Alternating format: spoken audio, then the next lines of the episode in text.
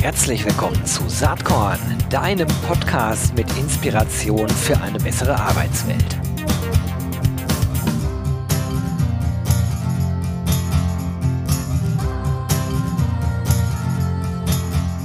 Hallo und herzlich willkommen zum Saatkorn Podcast. Ja, ich freue mich, denn nach langer, langer Zeit ist endlich mal wieder jemand aus der Wissenschaft am Start. Wobei die Person wahrscheinlich jetzt denkt, ja, bestimmt so halb, weil sie ist auch sehr praxisorientiert unterwegs. Es ist niemand anders als Professorin Dr. Anja Karlshaus. Die ist äh, Professorin für Business Operations und Human Resources Management an der CBS International Business School ähm, in Köln. Ich glaube, das C steht für äh, Cologne hoffe ich zumindest. Das ist richtig. Ja. Also schon mal gut. Sie ist auch Dekanin des Fachbereichs Betriebswirtschaft, Unternehmensführung und nachhaltiges Management. Anja, du hast dich gerade schon netterweise zu Wort gemeldet. Ich freue mich total, dass du am Start bist. Herzlich willkommen. Ich freue mich auch über die Einladung. Vielen Dank, Gero. Ja, sehr gern. Ich freue mich da wirklich drüber, ähm, denn ich habe viel zu wenig äh, Menschen aus der Wissenschaft am Start. Und klar, du bist auch sehr praxisorientiert unterwegs. Der Aufhänger für unser Gespräch äh, war das Buch, was du Ende des Jahres, des letzten Jahres mit ähm, Anke Wolf zusammen herausgegeben hast. Ähm, es heißt äh, Agiles HR, kundenzentriertes Denken und Handeln im Personalbereich. Ähm, das ist der Aufhänger sozusagen, wo ich dann gesagt habe, das hört sich spannend an, müssen wir mal drüber sprechen. Ähm, was interessant ist, ist ja, wenn man aus der HR-Innensicht so schaut, aus unserer eigenen Blase heraus sozusagen, hat man das Gefühl, HR ist immer super modern unterwegs, kennt die neuesten Trends, ähm, äh, segelt hart äh, am Zahn der Zeit entlang sozusagen. Äh, wenn man dann mit Leuten aus dem Business äh, spricht, dann bröckelt dieses Bild etwas. Wie ist deine Wahrnehmung da? Du hast ja wahrscheinlich auch ganz verschiedene Kontaktpunkte. Genau, das ist richtig. Und ähm, ich will an dieser Stelle überhaupt kein HR-Bashing machen. Ich finde, HR hat ähm, wunderbar auch gezeigt, gerade während der Pandemie, was es kann, aber das ist natürlich immer noch Luft nach oben. Und meine Wahrnehmung ist ganz ähnlich. Also wenn man auf HR-Konferenzen ist, ähm, und HRler sind unter sich, dann äh, ja, also Selbstbeweihräucherung wäre vielleicht das falsche Wort, aber dann geht es so ein bisschen, HR ist wichtig, HR ist mega wichtig.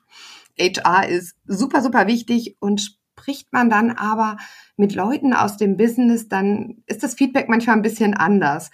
Und insofern haben wir uns bei dem Buchprojekt tatsächlich getraut, auch Stimmen aus dem Business einzufangen. Ähm, und das war auch ein bisschen hart tatsächlich, so das Feedback äh, gegenüber HR. Ähm, da hieß es, na ja, wir sind trotz HR agil, beziehungsweise wir haben es geschafft, ähm, etwas umzusetzen. Ähm, und äh, wenn ich jetzt sagen müsste, was die Unterstützung von HR ist, so richtig ist mir das gar nicht mehr präsent. Ähm, das heißt, also es gibt solche und solche Stimmen und ich, äh, ich glaube aber, ähm, dass HR eigentlich schon auf einem ganz guten Weg ist. Naja, also ich glaube das, ich glaube das absolut auch und äh, ich glaube übrigens auch, dass, dass das ganze People-Thema das wichtigste Thema ist, was eine Organisation überhaupt eigentlich hat. Die Frage ist nur, ob die Bedeutung immer wirklich so gesehen wird und zwar sowohl äh, auf der Business-Seite als auch auf der HR-Seite. Mein Gefühl ist nämlich, dass sich in HR auch viele sozusagen ein bisschen vor der Verantwortung wegducken. Ne? Wenn man das wirklich dann so mhm. ernst nimmt, wie ich das gerade postuliert habe, dann, dann muss man ja eigentlich das Unternehmen sehr stark daran ausrichten. Und ich glaube, wir werden in den nächsten Jahren immer mehr merken, dass immer mehr Organisationen genau dies tun. Nicht, weil, weil sie irgendwie alle Gutmenschen wären oder so, sondern weil äh, getrieben durch demografische Entwicklung, Digitalisierung, ähm, aber auch äh, Corona und was das alles mit sich ge gebracht hat, einfach notwendig ist, dass man dieses Thema ganz nach vorne stellt, weil einfach der ganze Markt sich komplett anders gestaltet. Und ich glaube, da, da werden progressive HRlerInnen ähm, sehr reüssieren und das Business wird einfach immens Druck auf HR ausüben oder aber einfach die Dinge selbst in die Hand nehmen. Und das ist natürlich dann vielleicht auch eine Gefahr für den Bereich. wenn man sich euer Buch jetzt anschaut, dann, dann kann man die Töne, die du gerade zitiert hast, äh, da durchaus herauslesen. Auf der anderen Seite gibt es auch eine Vielzahl von HRlerInnen, die ja zu Wort kommen. Also ich fand besonders spannend ganz hinten, ich glaube, es ist sogar der allerletzte Beitrag, wenn mich nicht alles mhm. täuscht, das Interview mit Jörg Staff, Mhm. Äh, den ich auch schon im Podcast äh, hier hatte, der zu dem Thema agile Personalarbeit ja sehr viel sagen kann. Ähm. Also von, von daher, es gibt echt mhm. Leuchttürme auch äh, in unserem Bereich. Was mich jetzt interessiert, ist natürlich erstmal deine Sichtweise, so aus der Wissenschaft. Warum ist es denn überhaupt wichtig, sich agil aufzustellen im Personalbereich? Ja, und ich will jetzt an dieser Stelle, glaube ich, gar nicht so großartig anfangen und Phrasen dreschen und über die VUCA-Welt sprechen. Ähm, letztendlich ist es aber so, in einer ähm, sich so stark transformierenden Umgebung ähm, kann es nicht funktionieren, wenn HR weiterhin ähm, eine, eine, eine Funktion ist, ja, die auf Governance, die auf ganz klare Regeln und, und einfach auf eine ganz starre Art und Weise zu agieren beharrt, während der Rest des Business anfängt, sich zu verändern. Also das kann nicht funktionieren. HR muss sich einfach da so ein bisschen stärker auch an den Kundenbedürfnissen ähm, orientieren. Und ich, ich glaube einfach so, ne, Kundenbedürfnisse im HR-Bereich, das ist der Mitarbeiter, das sind die Mitarbeitenden, das ist das Business.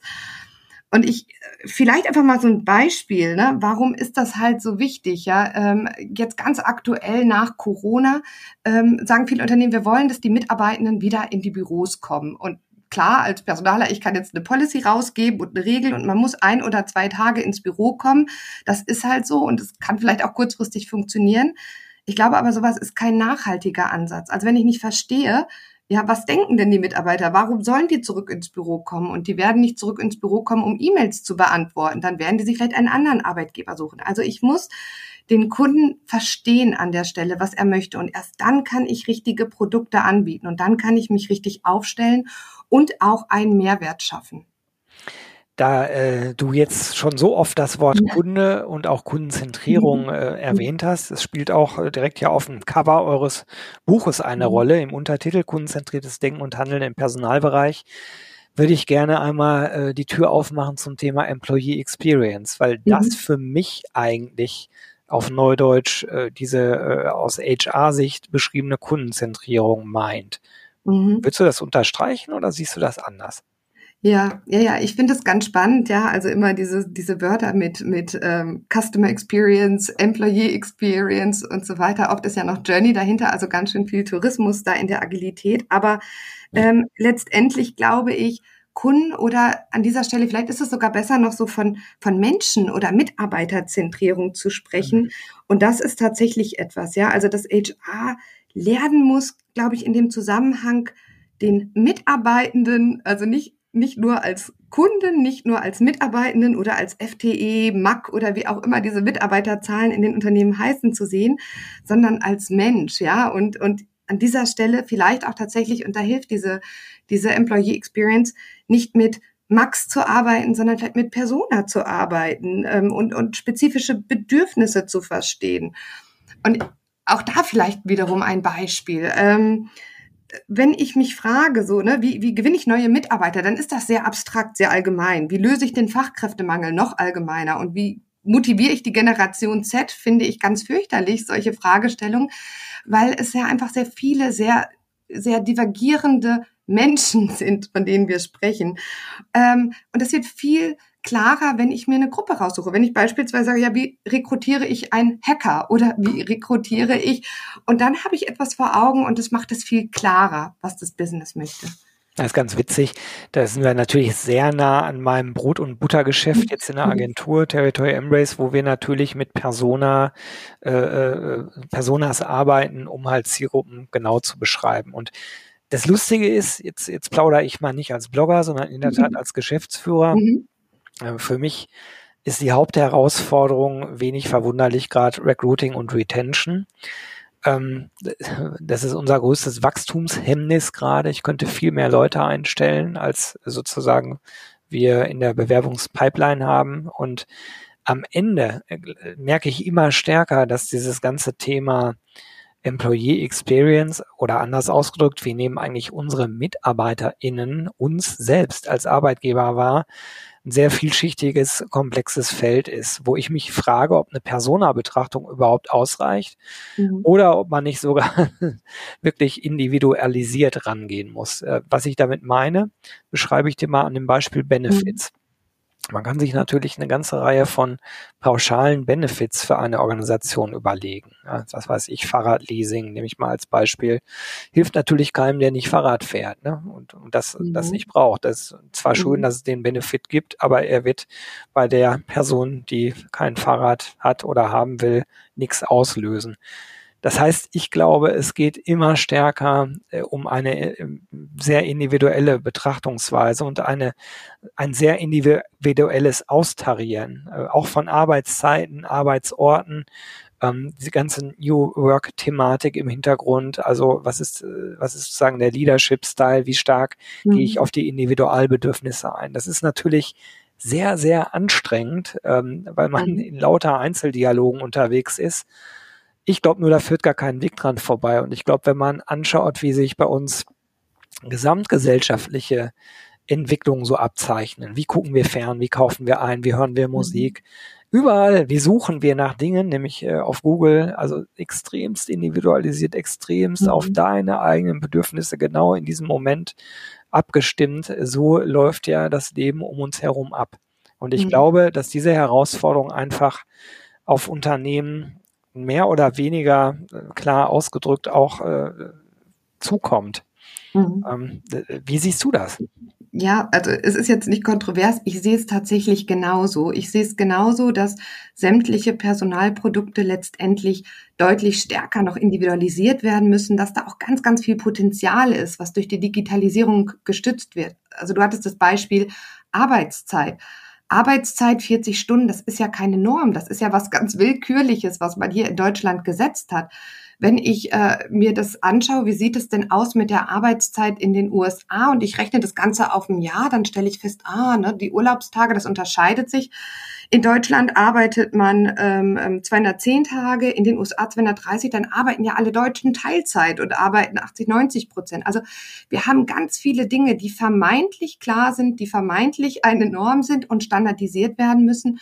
Und letztendlich ist es das nicht. Das ist etwas, was festgelegt wurde, weil es das Leben zu der Zeit erleichtert hat, als man Arbeit noch über Zeit messen konnte in irgendeiner Form, wenn man das so messen konnte. Aber die Arbeit verändert sich, ja. Also man misst nicht mehr über Zeit und es gilt, ne, wenn du über andere Instrumente sprichst, ähm, würden wir ähnliche Beispiele im Recruiting finden, im, in den Benefits finden und im Training finden. Mhm. Das ist äh, eine ganz interessante Entwicklung und es geht auch ein bisschen einher mit dem, äh, mit dem Wandel äh, auf dem Arbeitsmarkt insgesamt, also weg von Arbeitgeber hin zu Arbeitnehmermärkten und ähm, verbunden mit der ähm, mit dem Faktum, sage ich mal, dass so wie bislang Personalarbeit funktioniert, natürlich nicht für diese Zeiten entwickelt wurde, in denen wir uns jetzt befinden, sondern das ist ja ein Regelwerk, an dem wir uns orientieren, was unter ganz anderen Marktbedingungen entstanden ist nach dem Zweiten Weltkrieg. Und ich, ich äh, rede jetzt sehr breit auch über das Betriebsverfassungsgesetz, also wie Betriebsräte mhm. sich strukturieren und mhm. agieren. Das hat mit den heutigen mhm. Situationen oft gar nicht mehr viel zu tun. Also ich, auch das erlebe ich mhm. oft als Geschäftsführer. Wir haben Gott sei Dank ein sehr gutes Verhältnis mit unserem Betriebsrat, aber wir, wir kommen uns immer dann ins Gege, wenn, mhm. wenn ich flexibler sein will im mhm. Sinne der MitarbeiterInnen, als der Betriebsrat es auf Basis seiner eigenen rechtlichen Rahmenbedingungen eigentlich machen kann. Ne? Mhm. Das passiert halt hin und wieder mal, äh, also gar nicht so selten. Ich vermute, äh, das ja. mit vielen GeschäftsführerInnen so.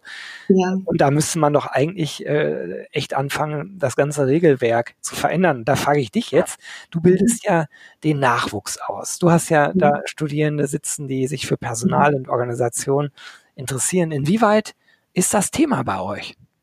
Oh, das ist ein großes Thema, ähm, wie sich Personal verändert. Ich äh, komme gerade aus einer Vorlesung heute Morgen. Ich nenne sie HR Innovation Café. Da bespreche ich mit den äh, Personalstudierenden, wo die Reise hingehen kann. Also wir überlegen gemeinsam, ähm, was sind es für Best Practice Beispiele aus dem Personalbereich, die wir jetzt total spannend finden wir diskutieren, was möglich ist. Wir diskutieren aber auch, und, und das ist ganz inspirierend, ähm, was denken denn die jungen Menschen, was sie später, wenn sie mal eine äh, Personalkarriere machen wollen, was sie bewegen wollen und, und was wichtig ist. Und ähm, ich sehe definitiv einen, einen ganz, ganz großen Wandel schon innerhalb der letzten zehn Jahre, was für Themen denn tatsächlich dominieren. Ja, also mal war es Diversity, was dann das Thema Nachhaltigkeit, bestimmte Themen, die einfach ganz, ganz stark reinkommen.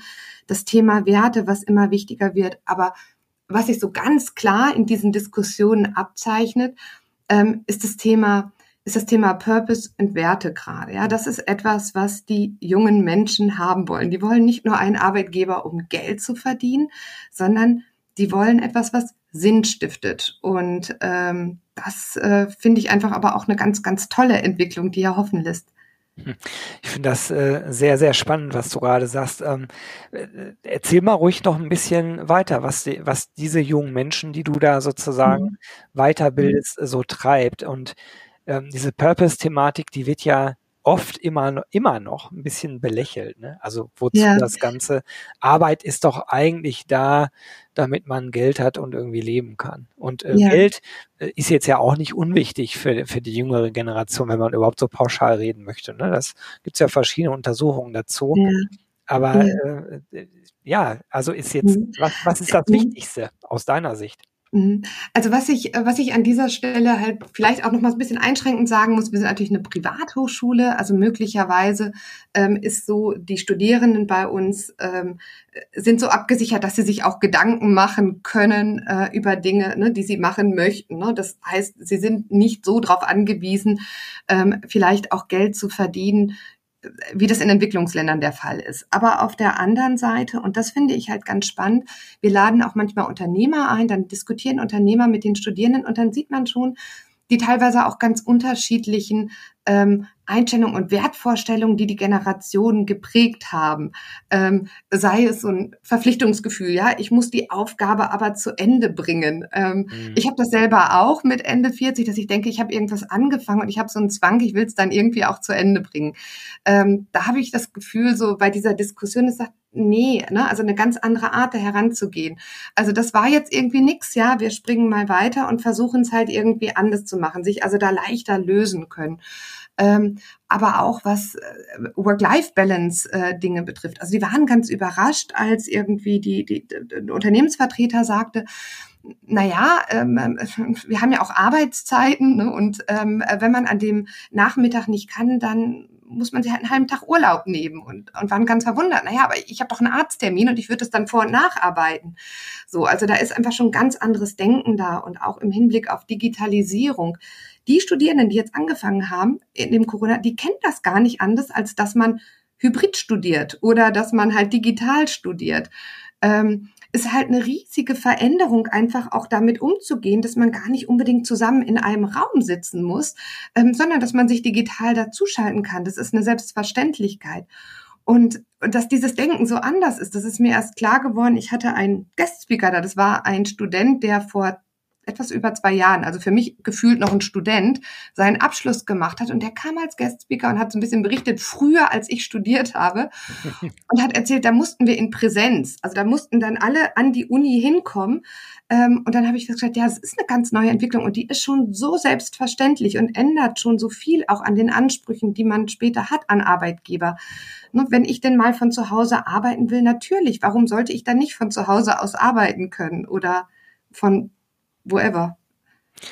Was sind denn auf Basis deiner ganzen Erfahrungen, du stehst ja tagtäglich im Dialog äh, mit diesen jungen äh, Leuten, Empfehlungen äh, Richtung ähm, HR-Teams? Also mhm. sagen, wenn ihr dann jemanden aufnehmt, der vorher mhm. bei mir studiert hat, bitte mhm. beachtet mal Folgendes oder bitte denkt mhm. über folgende Themen nach. Mhm. Ähm, also ich glaube, was, ähm, was wichtig ist, ähm, sich wirklich ähm, im, also im Employer Branding authentisch zu zeigen, weil ähm, das, was gefühlt gar nicht funktioniert, ist, wenn da so ein wunderbar rosarotes Bild gezeichnet wird von einem Unternehmen. Ähm, und der Student kommt hin und merkt bereits, like im Onboarding, ähm, das ist es nicht. Ja, also das ist es überhaupt nicht. Ähm, es wird sich nicht wirklich für mich interessiert, nicht wirklich gekümmert. Ja, ich stehe so für mich alleine da und muss mich halt irgendwie reinfuchsen in meine Sachen. Ähm, das passt überhaupt nicht zu diesem Bild, ähm, was gezeichnet wurde. Ich denke, wichtig ist auch ein Interesse zu zeigen an äh, den an den jungen Menschen und und Feedback zu geben, immer und zwar ganz früh und auch schon und das ist auch noch mal einer der Tipps, schon bei den Werkstudenten bekomme ich auch so oft eine Rückmeldung, ja, ich bin Werkstudent, ähm, aber als Werkstudent kriegt man weder ein Onboarding noch kriegt man richtiges Feedback und beachtet wird man eigentlich nur von irgendeinem aus dem Team, aber nicht von dem Teamleiter selber und schon gar nicht von der Geschäftsführung. Mhm. Also das sind so Dinge, ganz ganz früh anzufangen, auf Augenhöhe zu sprechen und ähm, ja zu kommunizieren. Jetzt unterstelle ich mal, das ist ja in der Regel kein bösartiges Verhalten. Ne? Gerade dieses Werkstudentinnen-Beispiel finde ich super, sondern das ist ja das, worüber wir eben sprachen. Das hat sich über die äh, Jahre, Jahrzehnte so eingeschliffen vielleicht in Unternehmen. Mhm. Das heißt, also äh, deutlich achtsamer in dem Sinne unterwegs zu sein, dass man nicht mehr alles für selbstverständlich nimmt, was in der Vergangenheit gegolten hat, sondern zu erkennen, dass wir uns eigentlich auf den Arbeitsmarkt bezogen in einer neuen Zeitrechnung tatsächlich befinden. Ich glaube, das ist keine übertriebene Aussage. Also Nein. viele äh, Gesetzmäßigkeiten gelten nicht mehr, die vielleicht vor fünf Jahren noch mehr oder weniger unumstößlich gegolten haben. Ich finde ja, dass Corona viele Veränderungen, die jetzt gekommen sind, einfach nur verschnellert hat. Die wären ohnehin mhm. gekommen. Also diese zeitliche Flexibilisierung, örtliche Flexibilisierung von Arbeit, insbesondere bei Brainworkern.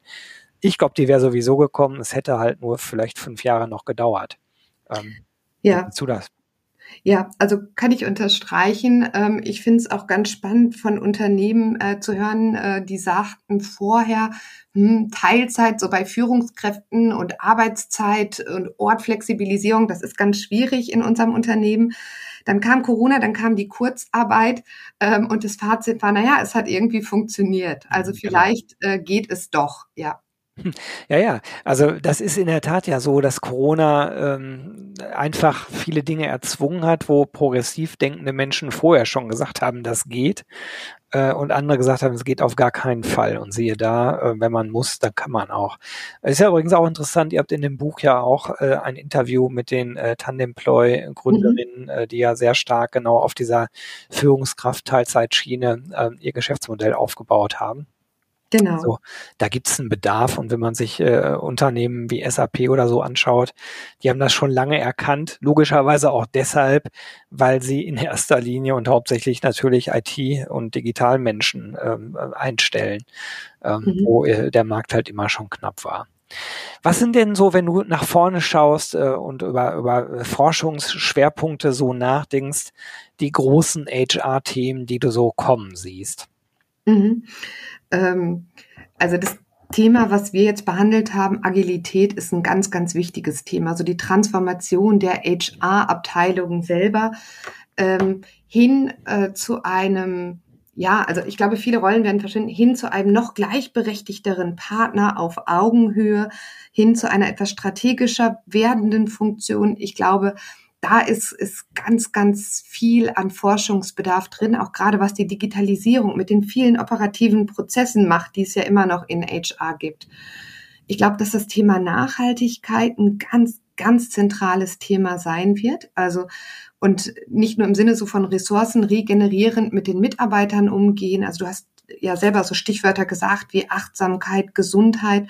Das sind ganz wichtige Themen. Ich kann es mir, glaube ich, aber auch als Arbeitgeber ähm, überhaupt nicht mehr leisten, zu sagen, so der Markt ist offen, ne? ich habe eine unendliche Fluktuation, ich verzichte auf äh, spezielle Mitarbeitergruppen, ähm, weil sie vielleicht nicht in mein Schema passen. Also ich muss mich, glaube ich, tatsächlich darauf einstellen, ähm, diverser und nachhaltiger zu agieren.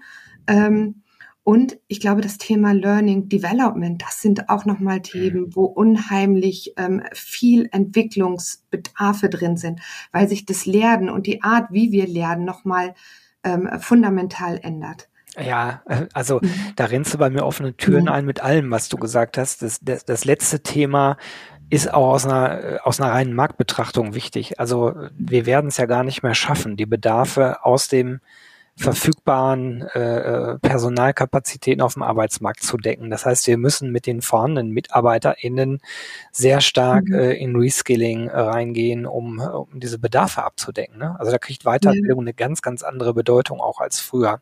Ja. Ähm, was mich nochmal interessiert, äh, ist so die Frage, der CHRO, die CHRO der Zukunft, welche Skills, welche Kompetenzen und Fähigkeiten braucht, braucht die ganz besonders? Mhm.